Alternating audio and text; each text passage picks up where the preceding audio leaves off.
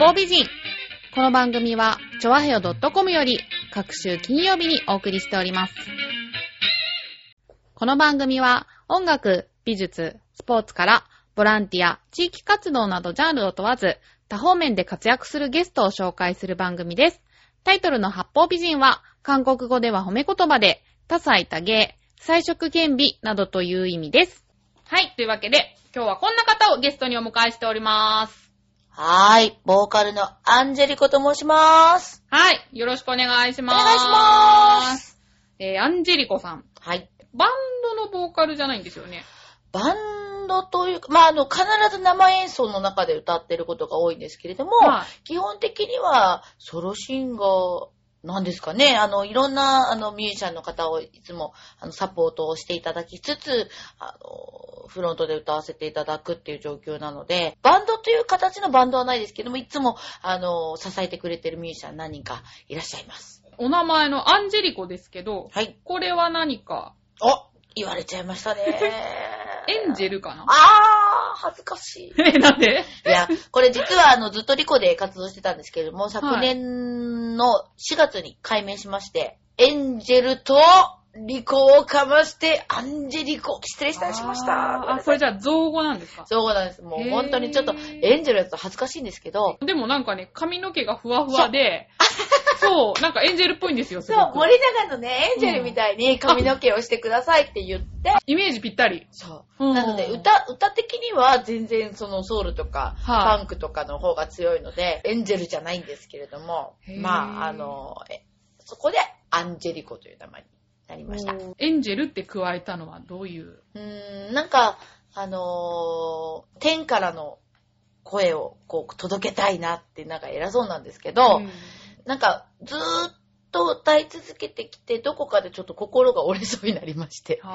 でも何か、あの、歌い続けてきただけの意味があるんじゃないかなって、そう、なんか、連鎖反応的に人と人が出会って何かが生まれたりするのと同じで、私も歌を歌っていけてる、歌が歌える現場がずっとある理由があるはずだなっていうのを、その、食物連鎖的に、うん。その、任せてみたいなと思ったんですよ。努力、もちろん努力もしないし、一生懸命やらないといけないことなんだけれども、途中で嫌になったりする瞬間とか、すごく、あの、うん。うん諦めちゃったりとか、歌うの嫌だなって疲れちゃうなって、いろんな人にも関わるし、うん思った瞬間に、まあ、ここまで歌い続けてるんだから、あの、神様がそう歌えって言ってんじゃねえかなと思うことにしてうん、ちょっと気を楽にしたっていうのも一つあります。うんはい。。リコさんはね、苦学生だったりとか そこ？すごい努力家なんですよ明るくてほんと朗らかな方なんですけど、あ、すごい苦労されてるんだなっていうのをね、まあちょっと先ほどの話で。何十年。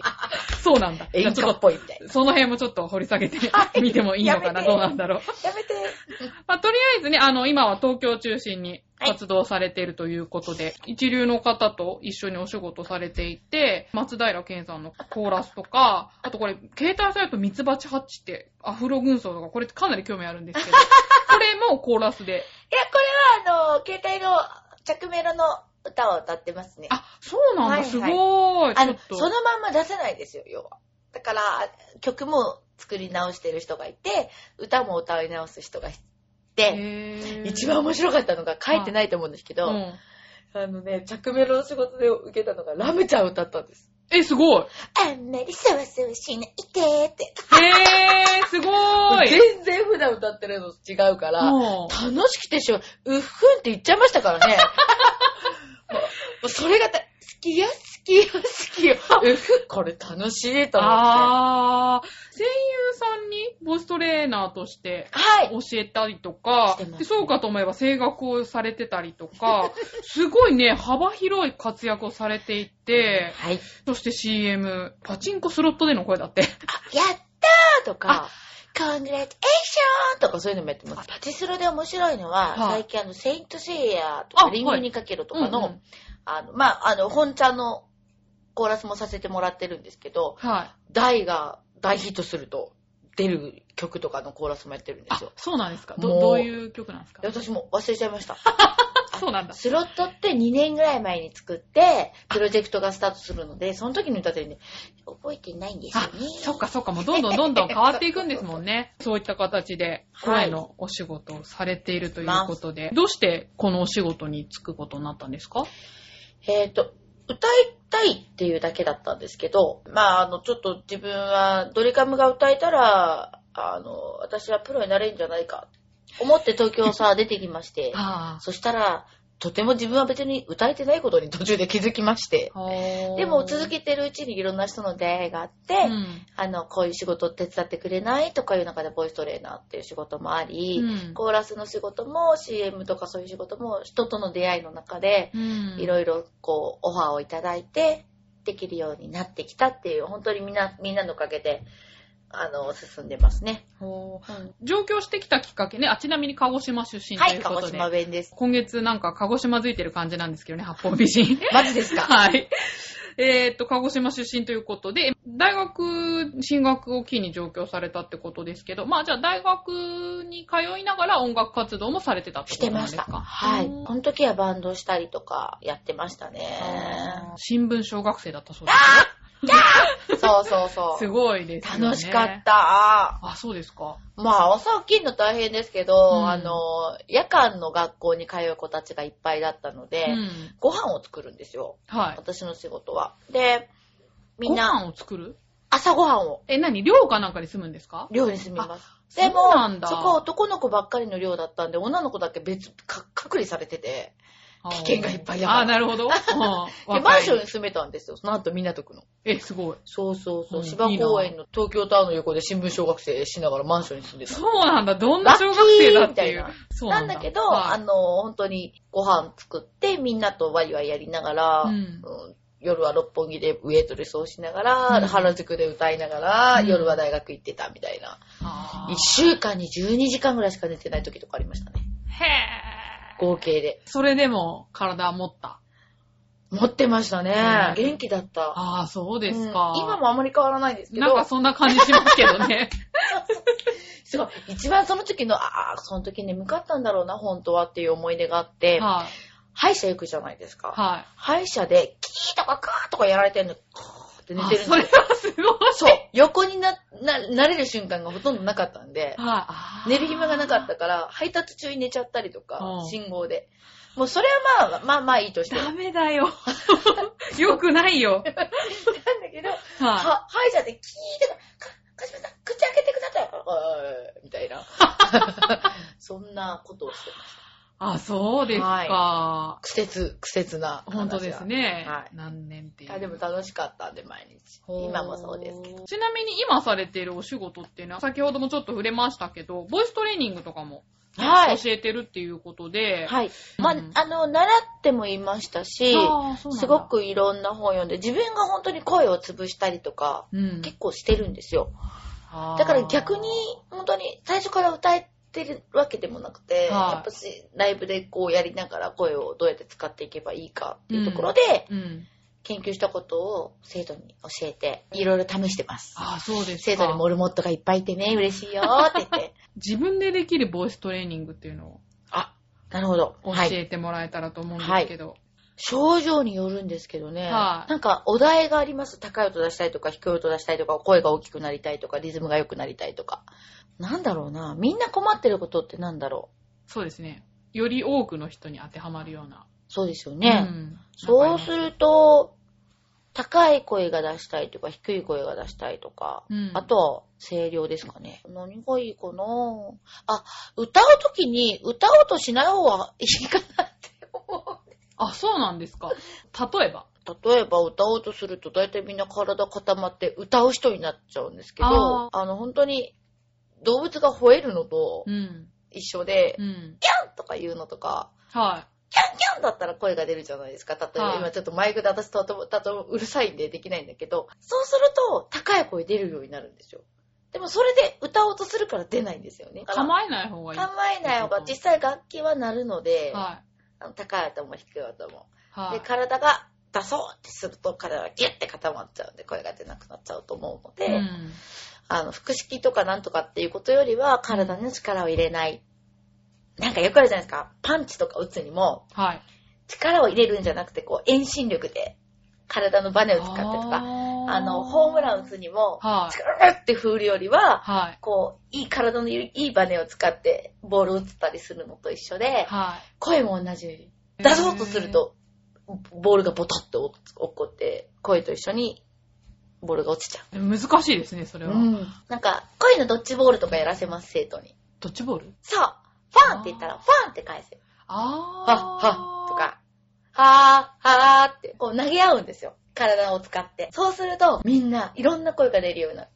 そしたら、歌おうとするとまた出ないんですけど、うん。諦めて、歌うのやめて、もうちょっとこう、動物になろうよってやって、動物系先生なんで、理論で教えないってあー。言われちゃうんですけど、うん理論で教え教えて、うん。小学校1年生から6年生になるまでに漢字が書けて文章が書けるっていうものではないので、歌って。うんうん多分ど、どちらかというとスポーツに近いと思う。あー。でもうちょっと頭は使わずに体で覚えていってほしいなっていう気持ちがあって、家でできることは、そうだな。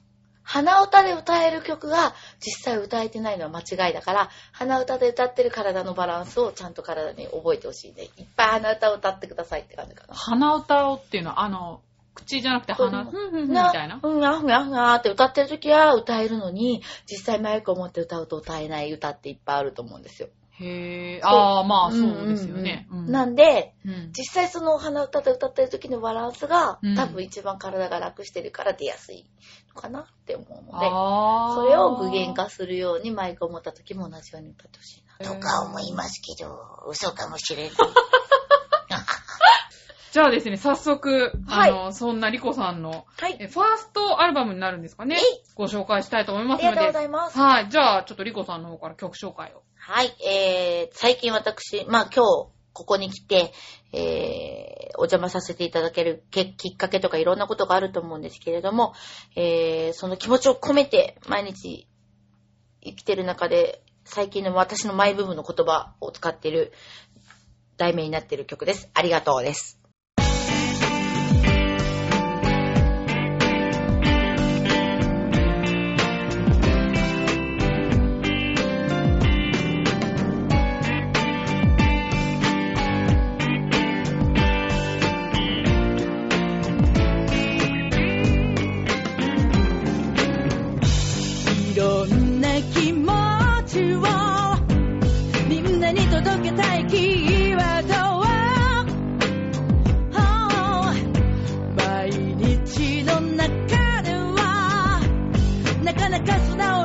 てこない。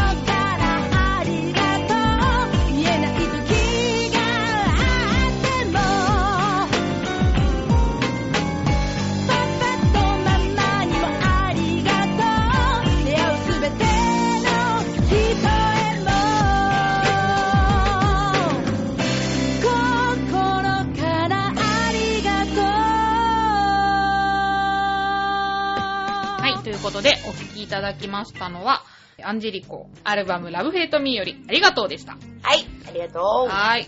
いや、いい曲ですねあ。私こういうの好きです。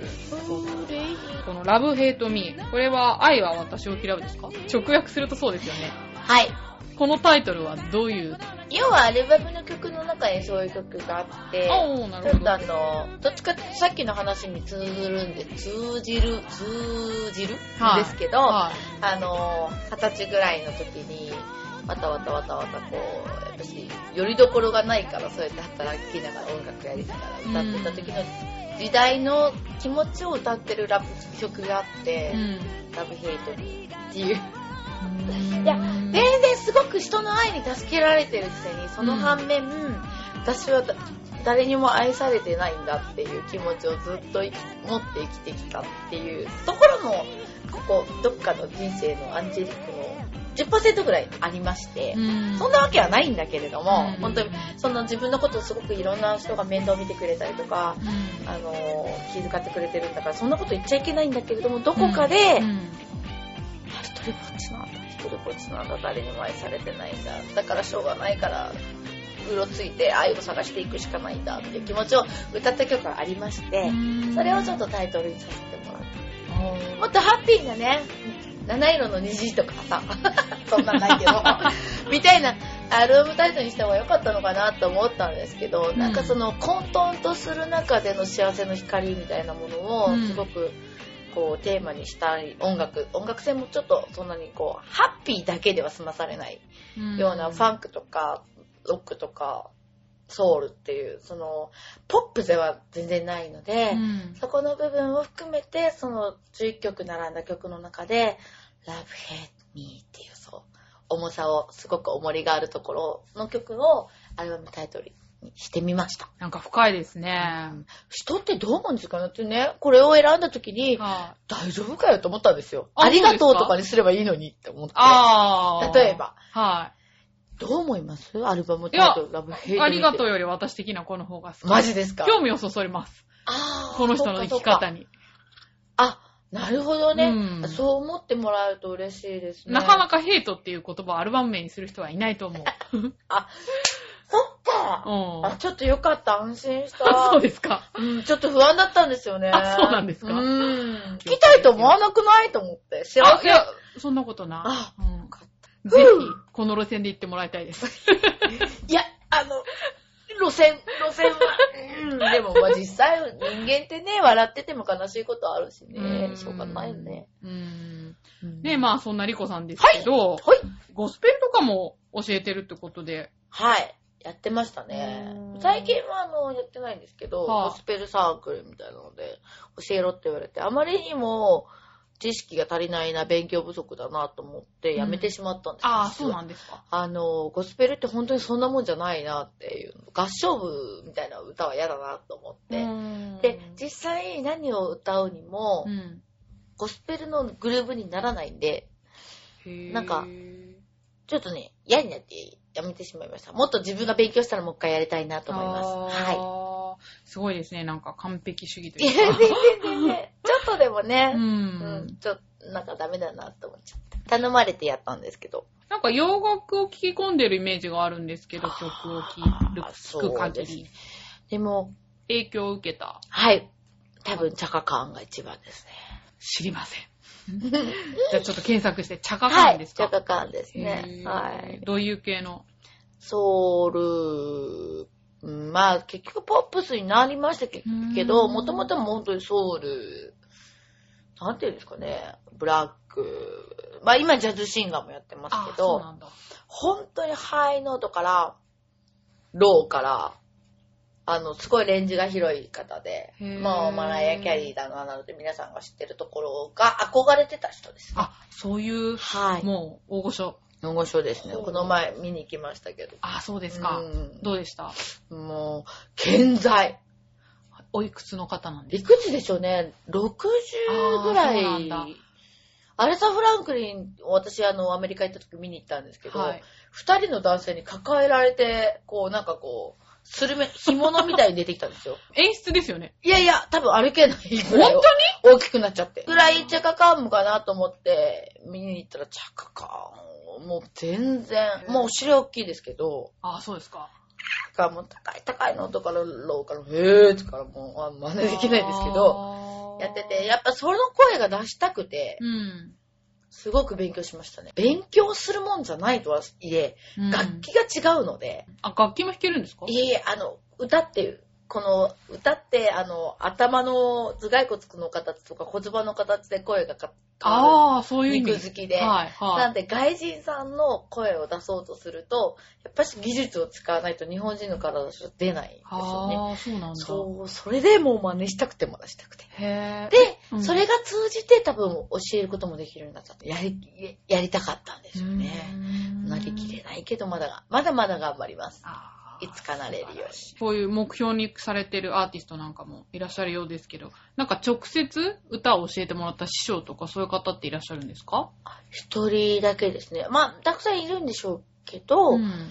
ちゃんと教えてもらったのは高橋佳代子さんといって、は門松俊樹さんのずっとコーラスをやられてた、あの、ジャッキーさんと呼ばれてる人、ジャッキーさんって言った方が多分有名だと思うんですけい。ど、はあのー、門松さんのコーラスをやられてた方ですね。教えてもらって、それから自分で分析して、い。へーやって楽しいですね。ああ、そうですか。でも本当に歌が好きなんですね。なんかすごく滲み出てます。好きです。もっとちゃんと歌えればいいのにって毎日思ってます。歌手の方って、もう毎日自分の家で練習とかするんですか？うち、苦情来ちゃいますね。あ防音家では室じゃないと、ああ、そっか。家では難しいんだ。もう難しくて、はい、実は、あのー車を運転するんですけど、うん。はい、スタジオに行くのもめんどくさいし、はい。あ、じゃあ車の中とか？車の中に。ああ。でも車で運転すると体に良くなくて、座ってる状態での体の使い方の使い方になるし、はい。でマイクに通る声と部屋鳴りする声ってまた違うので、は体のバランスがおかしくなるので、う実は車の中で練習しすぎて、1ヶ月それでいいやと思ってやったらい。、はあ、ライブやろうとしたら、全くバランスが変わってて、あーあちゃーと思ってちゃんと諦めてスタジオに行くようにして。苦労してるんですね、歌手の方っていろいろね。いや、家にスタジオがあるむね、方はいいですけどね。まあまあ、庶民はね。ねえ、んしょうがないですよ。ね。では、ここでまた曲を紹介したいと思いますけれども、じゃあ2曲目、えーじゃあリコさんに選んでもらおうかな。どうしようでは、打って変わって、はい。バラードを一曲。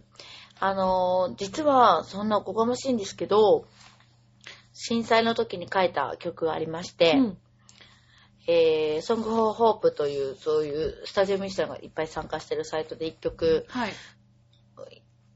提出させていただいて、まあ、ダウンロードすれば、あの、被災地にて、義援金になるという。で、それの、アコースティックバージョンを、私の大好きな鍵盤を弾いていただく吉川美希さんというキーボードの方と、二人で、あの、ほとんど一発撮り的な感じでやらせていただいたのを、なぜかこのアルバムに入れようと思いまして。もうファンクとかの色が強いので、どうかなと思ったんですけど、どうしてもちょっと、その、気持ちを、ちょっと届けたいなと思いまして、入れてみた曲を、いや、お送りします。神々やん。では、えー、声にして届けたい。あなたに伝えたいことが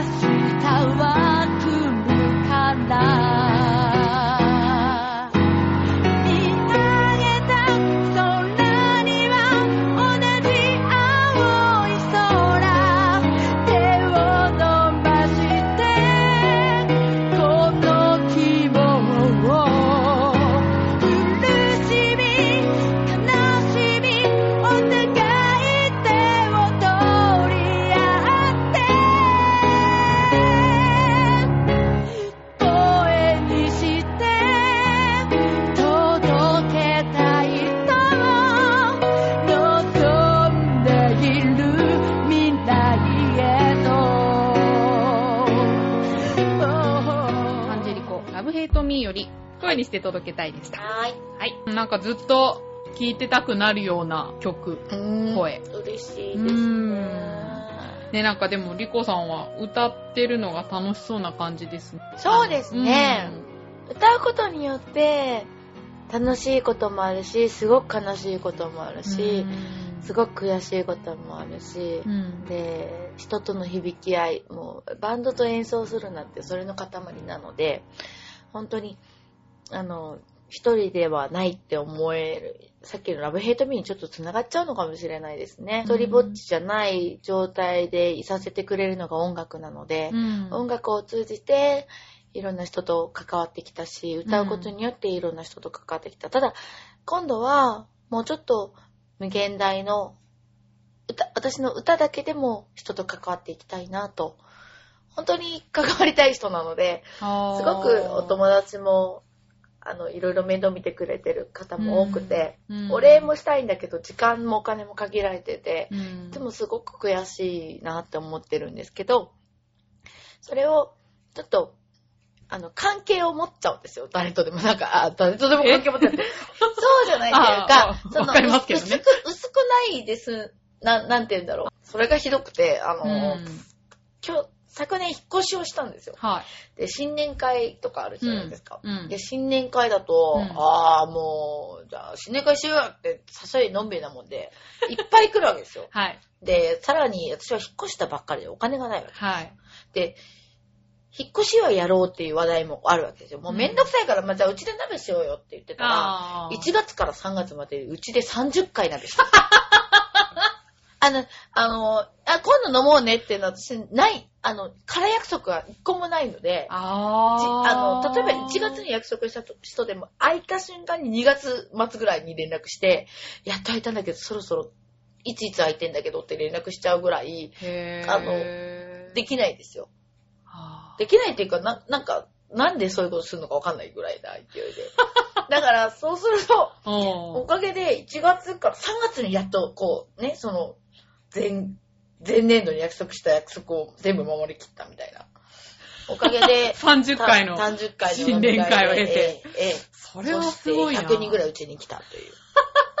大変。もうだってさ金、土、日鍋だったら嫌でしょまあ、ちょっと飽きますよね毎日。そりゃすごいな。私は食べてないんですけども。あーなるほどね。まあでも来る方はねうん、きっと、こ急いこはここの世代の仲良しのミュージシャン。次はよ、あの、いついつの時のミュージシャンとか。あーで、そしたらその次はバイトの友達とか、うあーん女子友とか、はいはい飲め友達女子組とか、っていうのを全部うちでやったんですよ。もう、もう、もう、3月ぐらいの時はもうほんといろんな鍋ができるな、私、と思って。ああ、まあ本当ですよね。ああ、じゃあバラエティに飛んだ。いや、何の話でしたっけ？何だったっけ？何だったっけ？忘れちゃった。はい。そんな感じでいつもリコさんとってもほがらかで明るい印象があるんですけど、なんか落ち込んだ時とかはどうやって自分を元気つけてますか？すごい考えてますね。なんか落ち込む暇なさそうですよね。いや、もう年がら年中落ち込んでるそうですか。落ち込む暇がなあさ、そう。多分、分。正しいですね。落ちこく、落ち込みすぎるので、暇がないようにしてるだけですね。なるほどね。でも本当はもっと冷静になって落ち込んだ方がいいと思うんですけど、いやいやいやいや。まあ、じゃあ予防してると。あ、なるほどうね。ん、でも会ってくれる人がいるんで本当に嬉しいですうーよね。ん。ね、でも、ボイストレーニングの生徒さんにもすごく慕われてるっていうお話なのでね。いやー、それは生徒に聞かないとわかんないけどね。生徒に聞かないとわかんないですけど、いやいや生徒って思ってないんで、あうん、お歌は教えるけど他のことは教えてよと思ってるんでー。。あー。なるほど。先ほども教える方が勉強になるなんてね。本当にそう思いますけど。人に関わった分その分勉強だと思うんで、あ勉強っていうか自分にないものを持ってる人はみんな素晴らしいと思う。ん。では、最後の質問いいでしょうか？なんだろう。理想の男性のタイプは？あったかい人。おー。あー、そうきた。好きな芸能人とかいないんですか？好きな芸能人。顔とか雰囲気とかはありますけど、おー。誰誰？え？顔？顔松潤？あー。古割と田もっくん割と普通ですね。うん、豊川。あ、三、三、はい三、はい三、三、全部さん付あけ。キムタクも最近かっこいい。キムタクさんも最近かっこいいですね。あー。最近なんですか？昔は。あんまり。うん、だから、なんか、あの、味のある人が好きかな。へー。かといって別に菅原文太が好きなわけではないんですけど。なんでそこに菅原文太味が。味があるかなまあ味はあるかもしれないけど。ど。ああ、なるほうど。ーん、かなわかんないですね、ほんと。でも、尊敬できる人が一番好きですあね、。なるほどねう。んやっぱ長続きするには。そう、そですよね得られるものがないと。おー。切ない。あ、そうですか。じゃあ、はいまあ、その続きはまた、またお酒を組み合わせた時にね。はーい。はい。じゃあ、そんなわけでですね、告知。はい。あの、レコ発ライブがあるということで。えーと、やらせていただきます。10月、10月じゃないよ。何言ってんの？私ね、本当に曜日感覚と日にち感覚。2月の、はい。えー28日、おそろそろですね。今月ですね。はい、グレープフルーツムーンという三軒茶屋のライブハウスで、えー、ありがとうございます。えーとですね、ギター、佐藤淳郎さん、菅原淳子さん、えーベース、丸本治、キーボード、柿崎陽一郎、吉川美希、ドラム、畑野哲也、パーカッション、中島おばよ、えー、そしてファーストに、ヌディラインというすごいセクシーな二人の大好きな私の、あの、妹分たちが、ライブやってくれます。えー、キーボード2人、ギター2人っていうだけでとっても贅沢で、この全員に普通のお仕事のギャラを払ったら何百万かかるんだろうっていう感じなんですけれども、えーその分、えーお客様がいらしてくださると。というか、本当に多分他のいろんなアーティストさんで、えー壇上で見てる方が近くですごいグループを聴かせてくれるいいタイミングだと思う。このミュージシャンをこう普通に間近で聴けるタイミングって本当にないと思うので、まあ私、フロントに立って一生懸命主役を演じてますので、ぜひ遊びに来てください。はーい。バックの楽器の方たちが、本当に名だたるそうですね。方々というにいつもことで感謝してます。本当にありがたいと思い超一流のね、方と一緒にお仕事されている方ということでね。そしてこの、リコさんの声でます。はい。聞かせてくれるということで、はい、じゃあ、あの、ホホームページにリンクしておきますので、ぜひ皆さん、はい。こちらありがとうございご確認します。ていただけたらと思います。リコさん、今後どんなミュージシャンを目指しますか？なんか、喜怒哀楽のそばにいた時に、いっぱい涙を流してあげたり、いっぱい怒りを一緒に感じたり、いっぱい喜んだりする曲とか歌とか声の響きとかを作っていけるアーティストになれればいいなと思ってます。よろしくお願いします。そんな思いが詰まったファーストアルバム、Love Hate Me。通販とかで買えるんですか？えーっと、今それ準備してまして、だいたい手売りになっちゃうんですけれども、えー、Amazon とかでは、えー今準備してますので、えーアンジェリコのホームページをぜひご覧いただければと思います。はい。というわけで、今日のゲストは、アンジェリコでした。あありがとうございました。りがとうございます。お邪魔しました。